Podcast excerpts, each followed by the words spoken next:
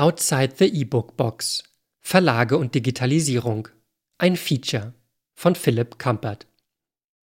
Die Legende vom Internetriesen Amazon ist eine Geschichte, die dem deutschen Buchmarkt das Fürchten lehrt.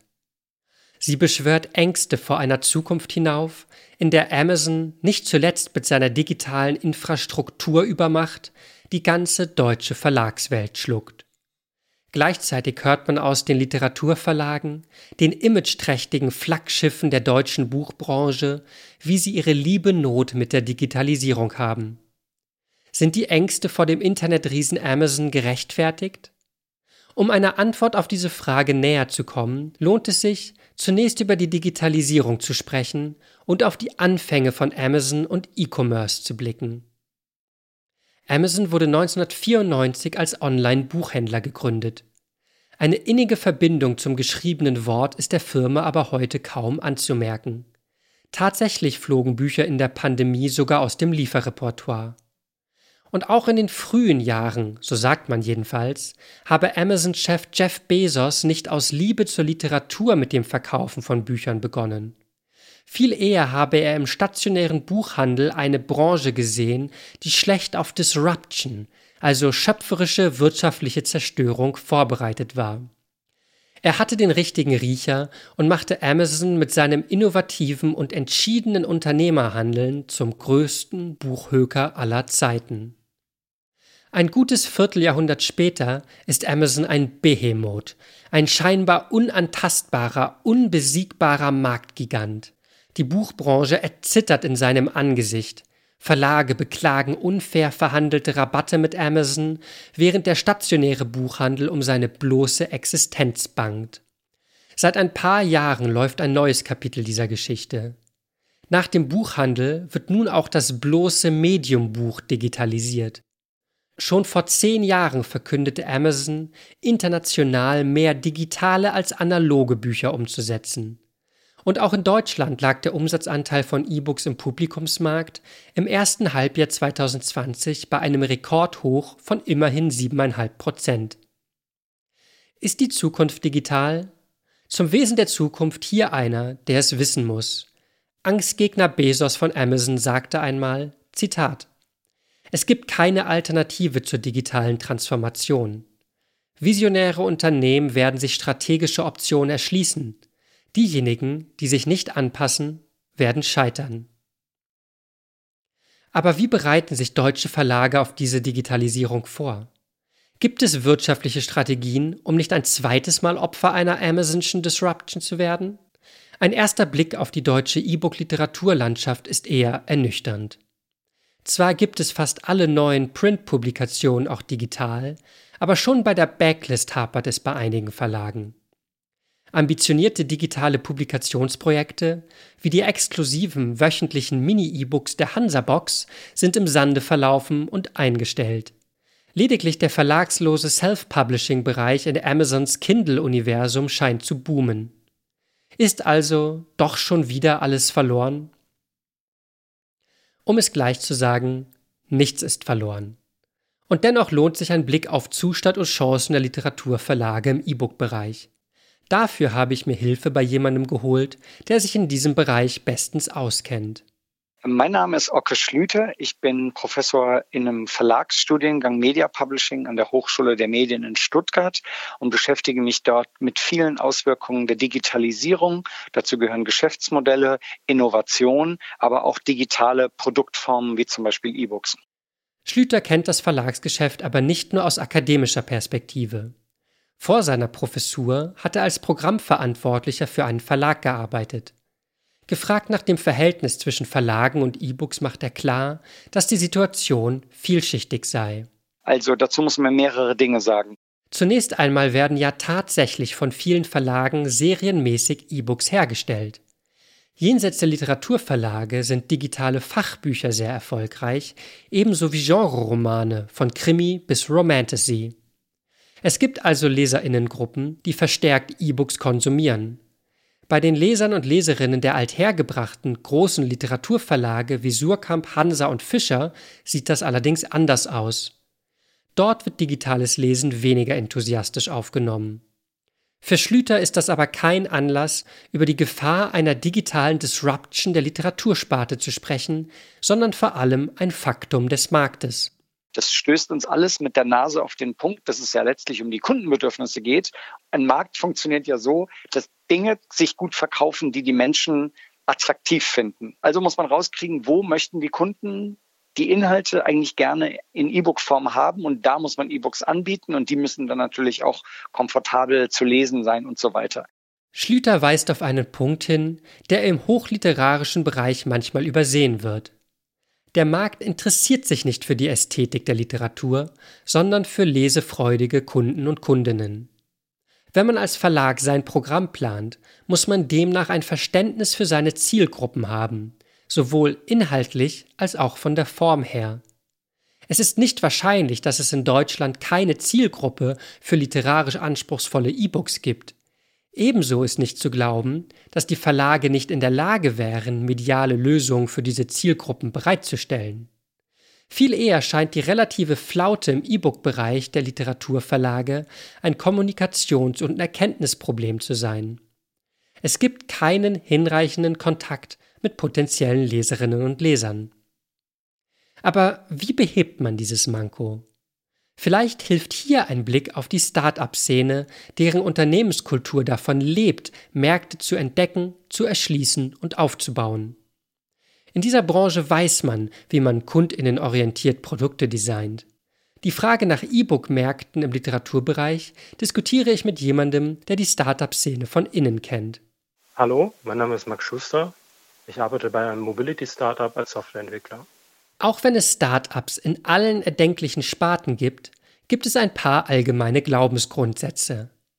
Zentral für das Selbstverständnis eines Startups ist, dass es nicht in erster Linie um das Produkt geht, sondern um das Businessmodell, also ein erfolgreiches System aus Produkt, Zielgruppe und Marktposition. In der Verlagswelt ist man in der Regel viel enger mit dem Produkt, also dem Buch, verbunden als Start-ups mit ihren Produkten. Wie aber könnte man als Verlag über Buchproduktion wie ein Start-up nachdenken? Es muss natürlich immer der Demand da sein. Also man muss irgendwas haben, was, was von Interesse ist. Es klingt ein Stück weit wie eine Binsenweisheit, ist aber Start-up Grundsatz Nummer eins. Ein Unternehmen muss sich an einem Bedarf orientieren.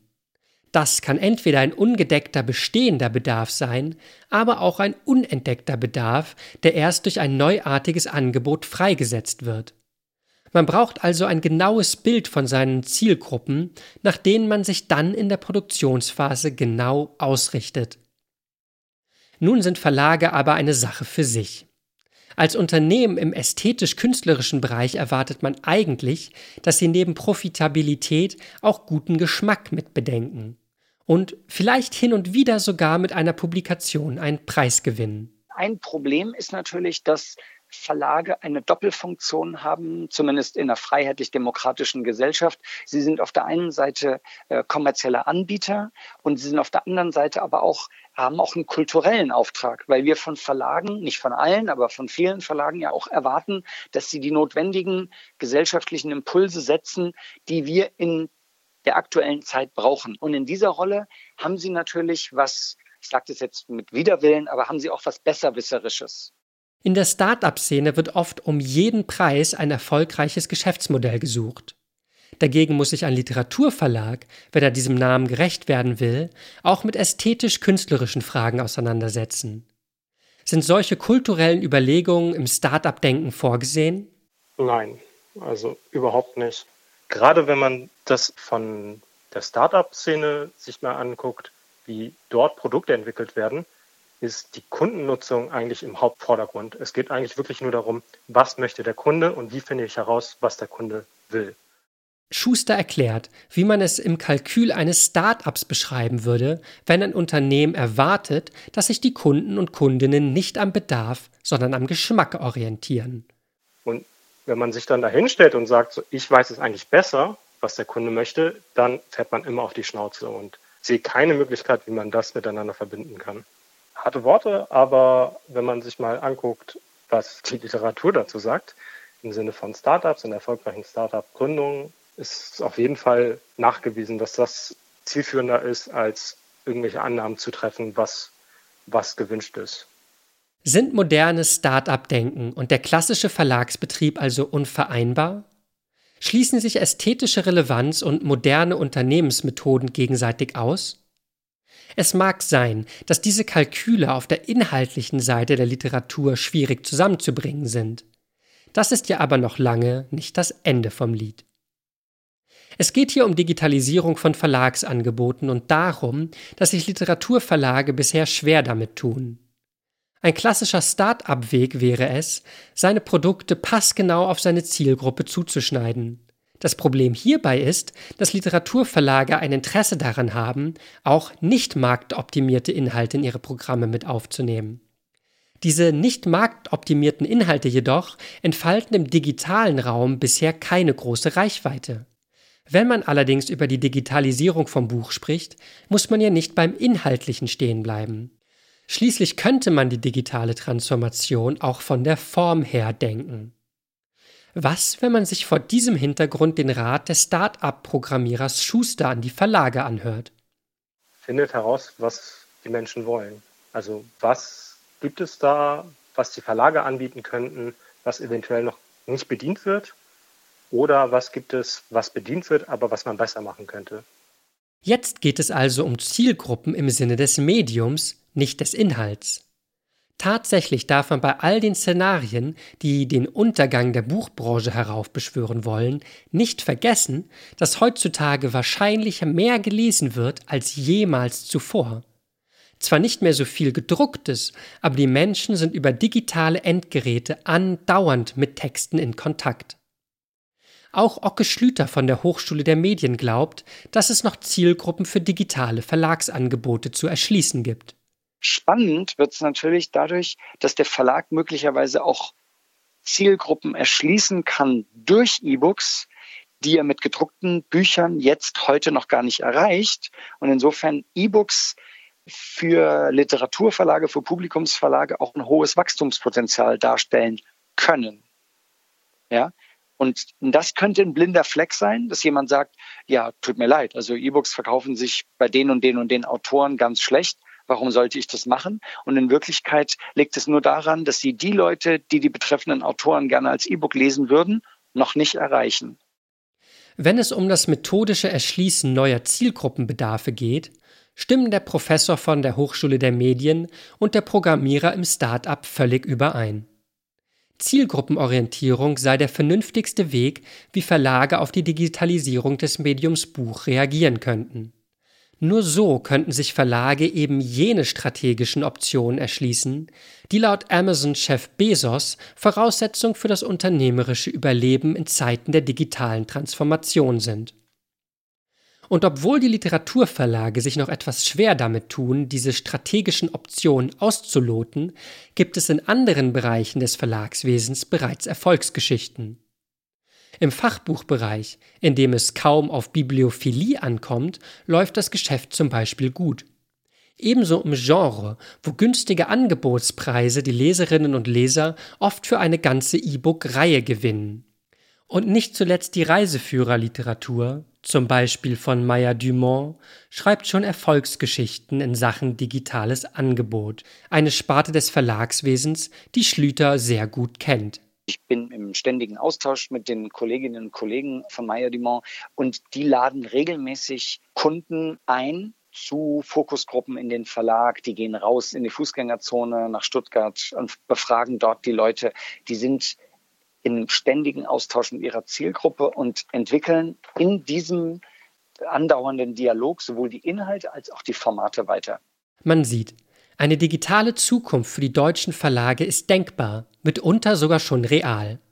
Und auch wenn die Literaturverlage bisher wenig erfolgreich beim Erschließen ihrer digitalen Zielgruppen waren, gibt es keinen Grund, an der Möglichkeit zu zweifeln, dass auch solche Literatur wie von Surkamp, Hansa und Konsorten bald schon Zielgruppen im digitalen Raum anspricht. Voraussetzung dafür ist natürlich, dass diese Verlage sich auf die Suche nach eben diesen Zielgruppen machen. Von alleine werden sich die strategischen Optionen nicht erschließen.